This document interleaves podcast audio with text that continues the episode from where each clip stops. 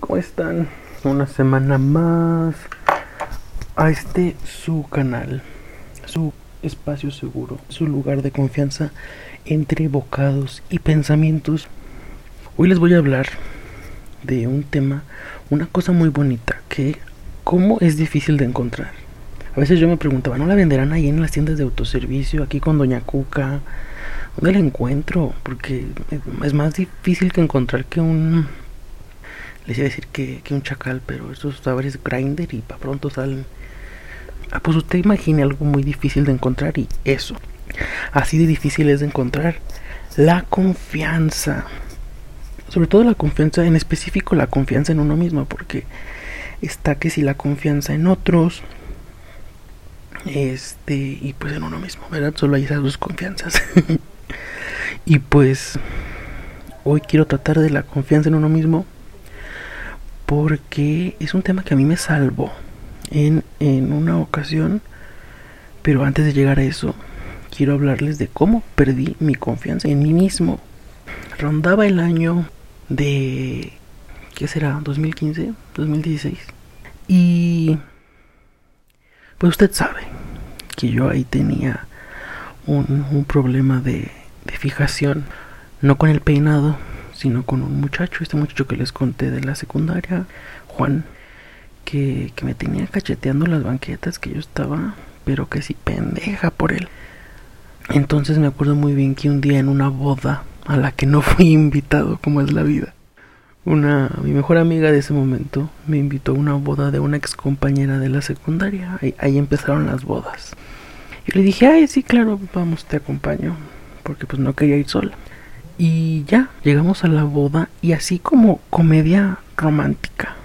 Yo me sentía en la boda de mi mejor amigo. Porque entrando a la boda lo veo ahí, a Juan. El amor de mi secundaria, mi primer amor, Guy. Yo dije, wow, es que esto es... Esto es romántico, o sea, esto es esto, el destino nos juntó aquí para algo. Entonces ya nos sentamos, empezamos a platicar, cómo has estado, jijiji, jajaja, tomó una foto para enseñarme a hacer un GIF. Que, qué buena memoria tengo para estas cosas, ¿eh? pero para aprenderme el alfabeto aeronáutico, bien, gracias. Es que esa foto ahí la, creo que la tengo por ahí todavía guardada. Porque hashtag aprensiva. El punto es que tomamos la foto y me dice, ya, o sea, se acabó la boda, jijiji, jajaja. Eh, las bodas cristianas no son muy divertidas, así que no hubo baile, no hubo música, solo fue como que la comida. Ay, sí, los novios, felicidades, la foto con los novios y vámonos. No vayan a las bodas cristianas, este, no son nada divertidas. Entonces ya se acaba la boda y me dice, te acompaño a tu casa. Para esto él ya sabía que yo era bi y yo ya sabía que él era gay. Entonces, pues me acompañó a mi casa y en, la plática de, de trayecto a mi casa, pues me dice que le gustó, que me quería. Yo dije, esto de verdad es una, una comedia romántica porque lo dejé de ver no sé cuánto tiempo y justo hoy que me lo encuentro en una boda me dice que me quiere. Total, una tonta, este pendeja que es, le creyó y seguimos hablando. No me acuerdo por cuánto tiempo, pero seguimos hablando y de pronto un día, no sé cómo estuvo que también vino a platicar aquí aquí conmigo y que yo le dije, "Oye, pues ya dijiste que, que te gusto, tú también me gustas, que hay que hacer para merecer, pues, o sea, yo quiero que, que seamos novios. Creo que no le dije que seamos novios, pero, o sea, yo le dije así como de, pues, que pues, o sea, ¿qué va a pasar aquí? Y corte a, agárrese de su silla porque veníamos hablando de que a él le gustaban así que los osos y que su puta madre, que los hombres más grandes. Yo soy más chico que él, obviamente, pero pues soy una big queen. Entonces dije, ah, ok, a este le gusta el menudo y aquí tenemos de sobra. Después, bueno, no después, ahorita de una vez les cuento mi, mi analogía con el menudo. Siempre he dicho, bueno, no siempre, desde que la descubrí digo que a quien le gusta el menudo le voy a gustar yo, porque el menudo es gordo, visceral y caliente. Y yo soy gordo, visceral y caliente. Tengo mucho tiempo libre. Ayuda. Entonces pues estábamos hablando de que a él le gustaban así osos y su puta madre. Y le dije, entonces, ¿te gusto yo? Y me dijo, no, tú estás gordo. A mí no me gustan gordos. Y boom, perras. Ese, ese momento de la historia fue el minuto que cambió mi vida.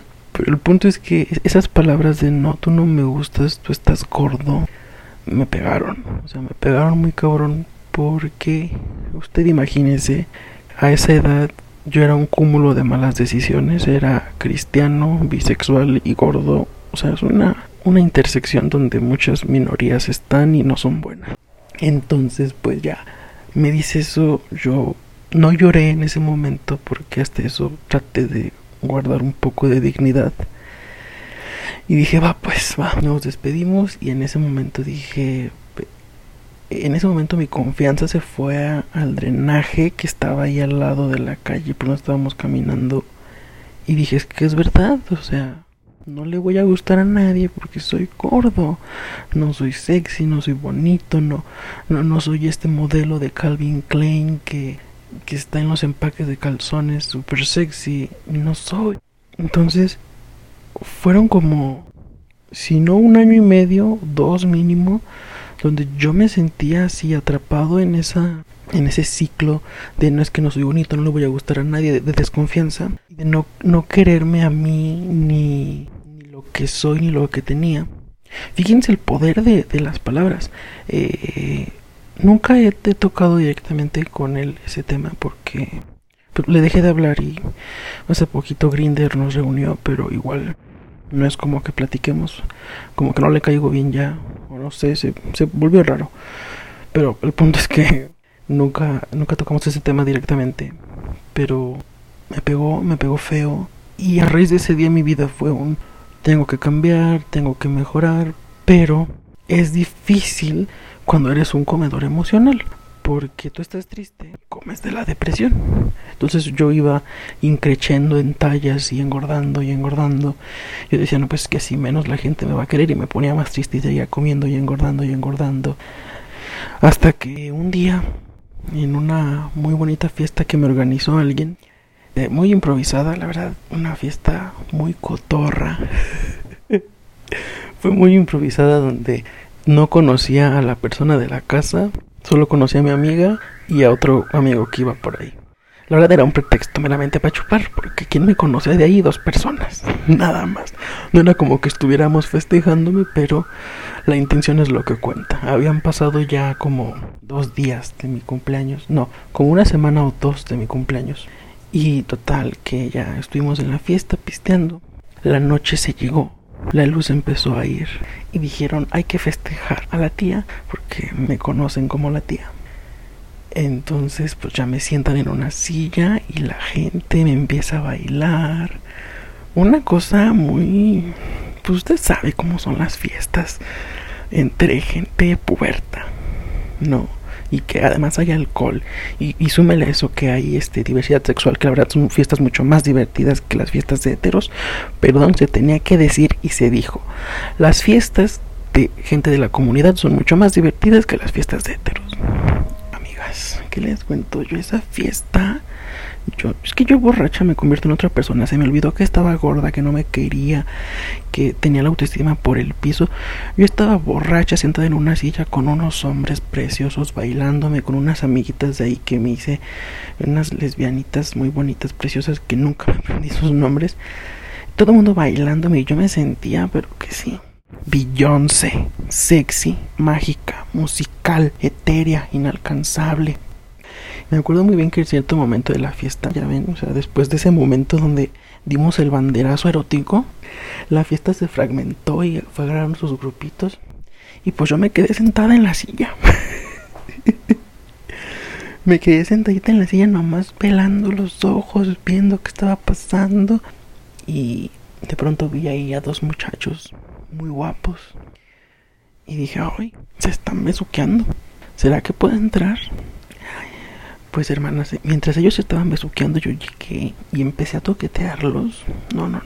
Usted está diciendo, esta señora, ¿por qué nos cuenta sus historias eróticas? Porque, porque ahí surge el primer este flashazo de luces a recuperar mi confianza. Porque me di cuenta que a pesar de todo lo que soy y lo que era, podría entrar a un contexto erótico.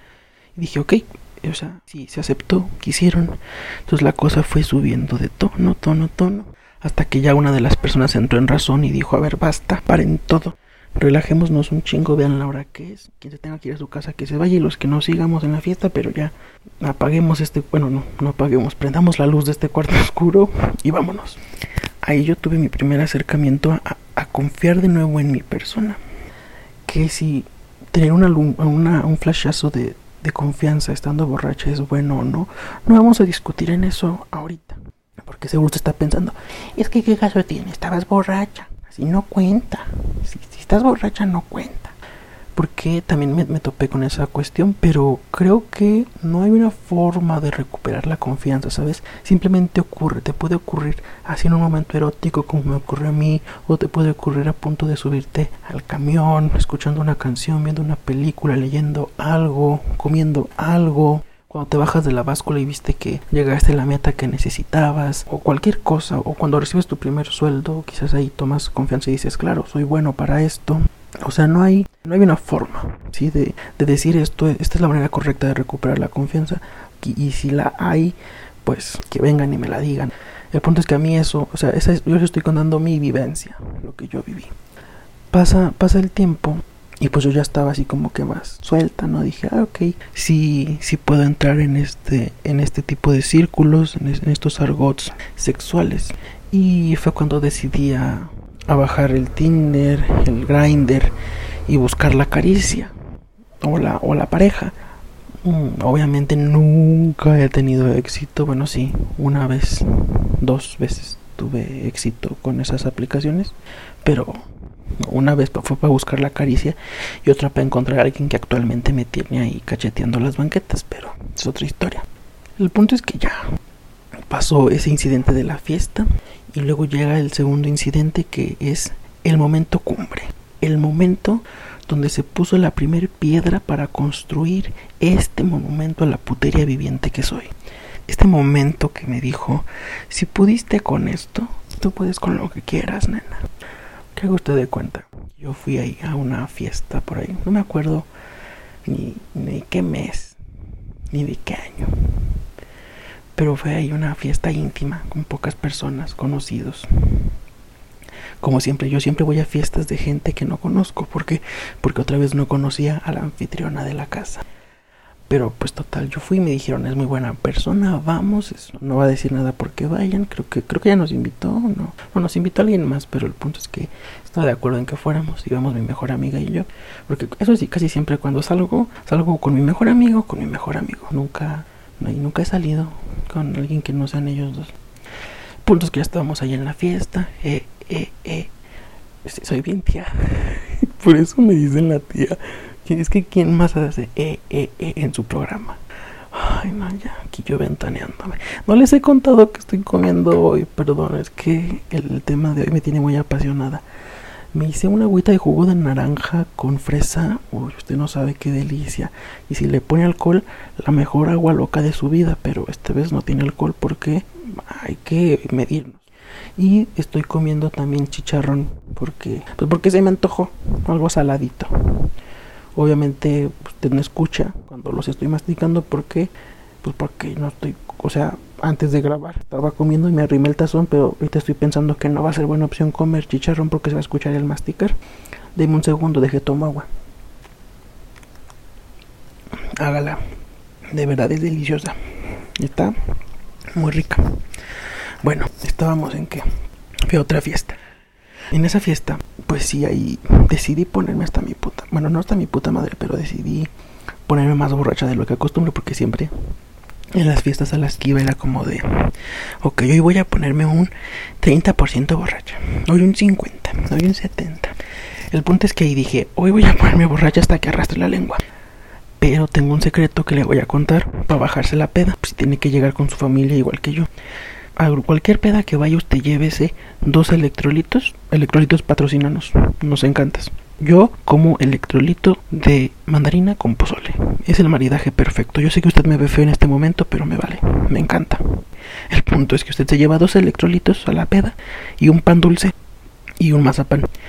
Yo cuando ir de la peda, en cierto momento de la peda usted dice voy a dejar de tomar alcohol y se empieza a tomar sus electrolitos. Después de que se toman sus electrolitos, se comen pan dulce y ya que se va a subir al carro de regreso, se come el mazapán. Y le juro por mi madre que no se dan cuenta que estuvo borracha usted.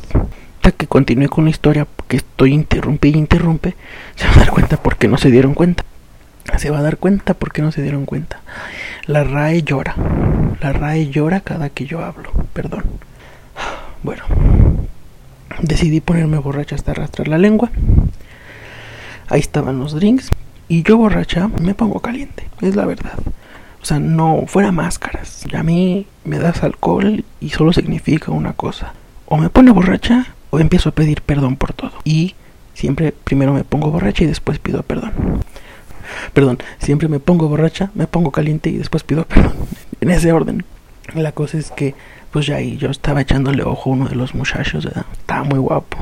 Y dije, ay no, pues sí, o sea, está, está muy bonito. Porque sepa usted que era mi crush. Sí, era mi crush y yo dije, es que véanlo nada más. Timothy Chalamet, ¿qué? O sea, véanlo, véanlo, por favor. A, mí se me hace muy precioso y, y es un amor de persona. Entonces, muy putona yo. Empecé así como que dije, ¿cómo? No puedo fragmentar esta fiesta porque es este una porque no soy la festejada y o sea no hallaba la manera de fragmentar la fiesta. Entonces dije no aquí es donde yo tengo que hacer presencia de mi seguridad y de mi confianza. Entonces dije voy a buscar un momento para alejarme. Encuentro la oportunidad para alejarme y ahí es donde nace mi confianza porque dije si me alejo y la persona me sigue es porque quizá la persona está igual de caliente que yo y necesita la caricia igual que yo. ¿Y qué cree persona que nos ve en casa?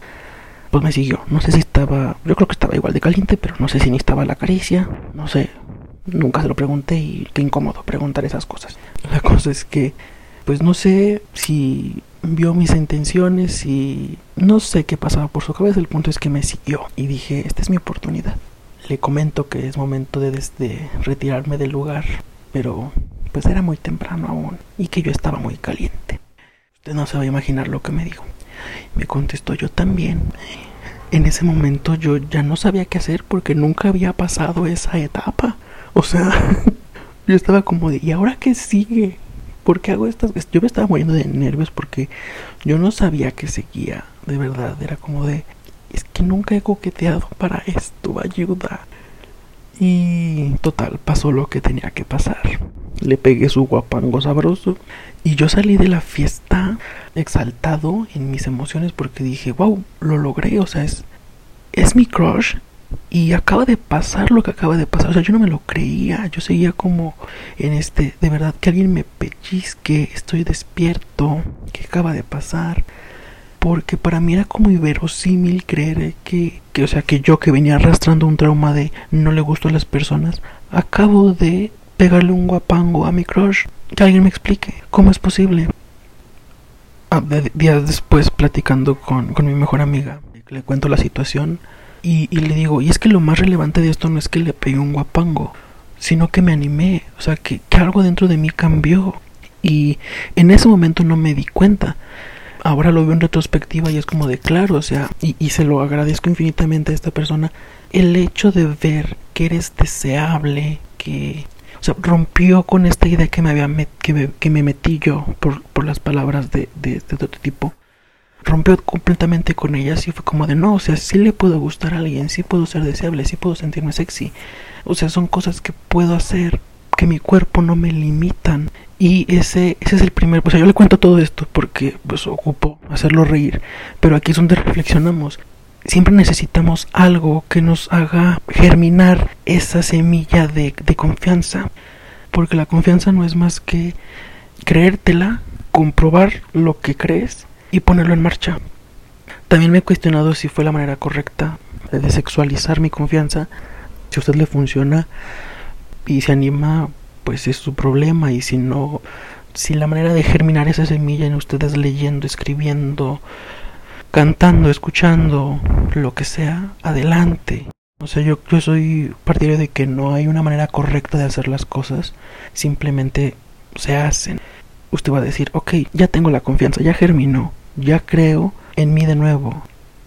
Porque fue un proceso, fue como, fue darme cuenta que soy deseable, que soy sexy y que lo voy a hacer mientras yo quiera. Pero ¿cómo mantienes eso? O sea, es como, para empezar es un proceso muy difícil llegar a volver a confiar en ti después de que tú solo te saboteas. Pero ok, como sea que ocurrió, llegaste nuevo a poder decir estoy aquí y es lo que tengo y es lo que hay y estoy orgulloso. Sí, pero ¿y cómo lo mantienes? Amigos, se mantiene con mucho trabajo. Se mantiene reforzando la idea de cuánto te quieres. Se mantiene diciéndote, oye, eres bonito, quizás no encajas con los estándares, pero Bitch, actualmente, veamos, volteamos a ver a Calvin Klein, que yo se lo aplaudo muchísimo, que lamentablemente no recuerdo el nombre de, de la modelo, pero es una modelo plus size, de color, una mujer transgénero preciosa, con mucho carisma, y ver eso también te ayuda bastante a decir, claro, o sea, no todo en esta vida es un abdomen plano, marcado, un torso definido. O sea, digo, quien persiga eso está perfecto. O sea, no, no lo juzgo. Si, ese, si eso es lo que buscas para ti, siempre y cuando sea sano para ti, búscalo. Yo me di cuenta que perseguir ese ideal me estaba lastimando. Entonces, lo primero que hice fue abrazarme y decirme, oye, no está bien la obesidad, te estás haciendo daño, pero también te estás dañando al querer perseguir algo que por tu complexión y construcción este o sea jamás vas a lograr. Tranquilo no pasa nada si no eres ese modelo. Puedes ser tu propio modelo. Es muy importante eso.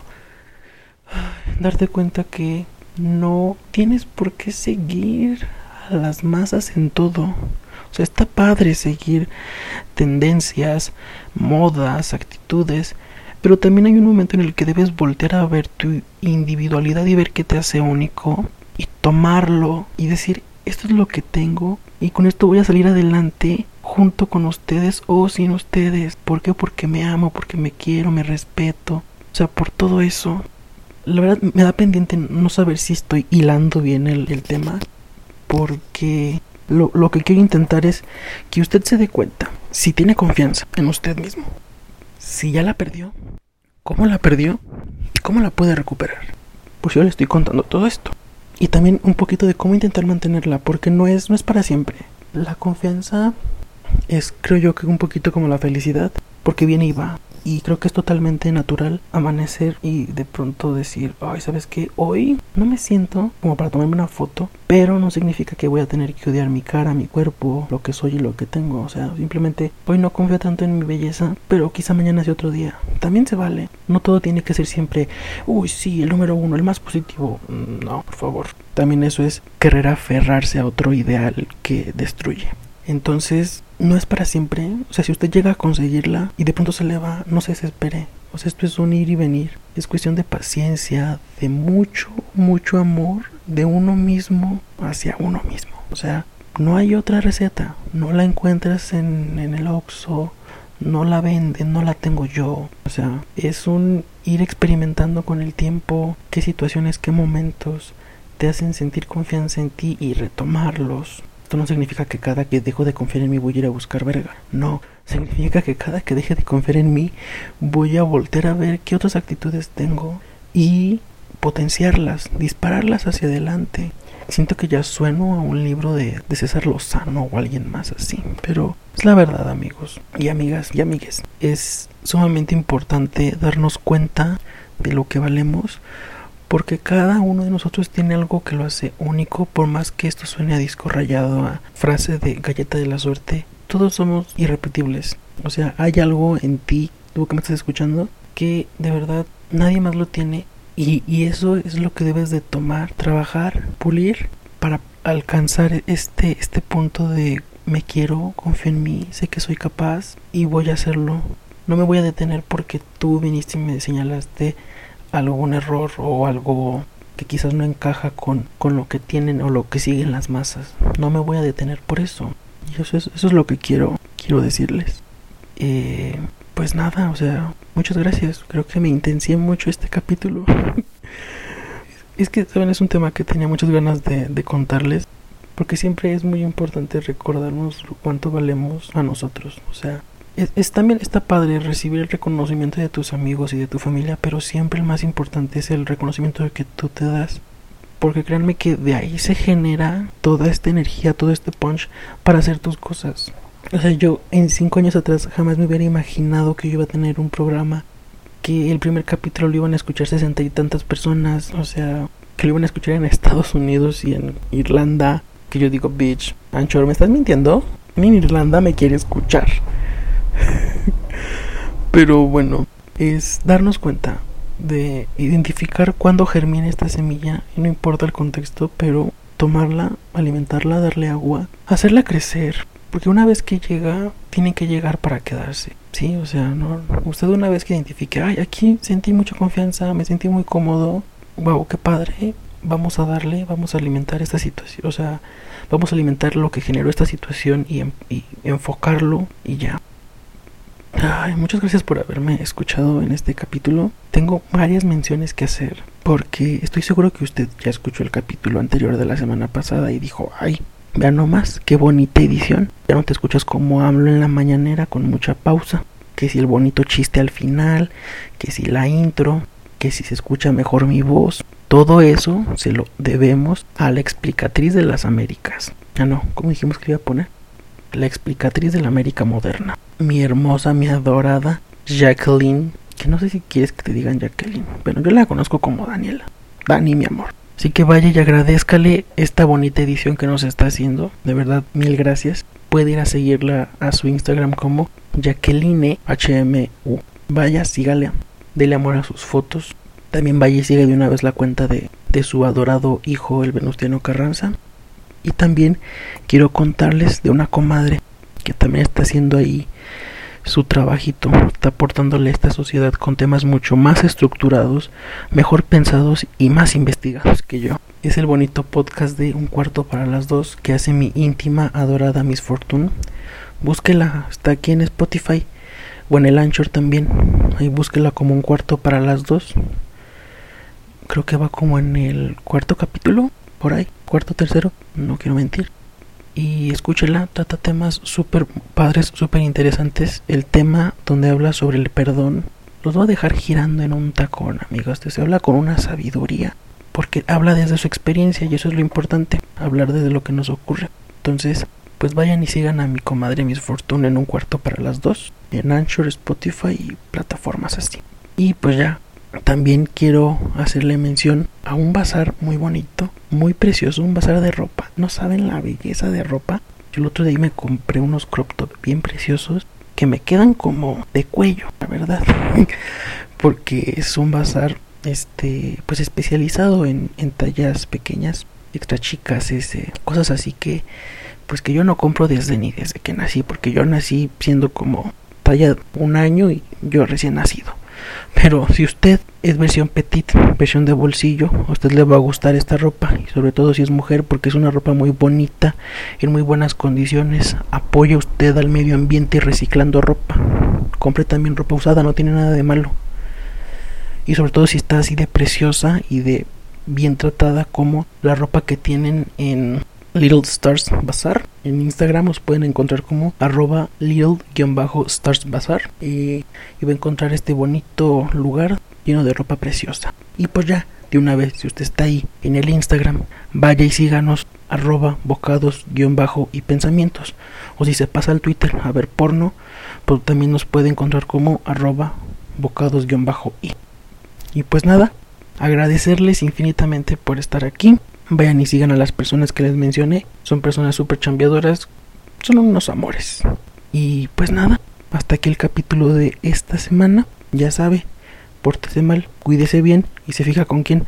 Nos vemos la siguiente semana con a ver qué tema. Deje sus recomendaciones, también ahí vaya al Insta a dejarnos las recomendaciones. O si quiere que esto se vuelva la cotorriza y que yo lea sus historias y ver qué le sacamos, también se vale.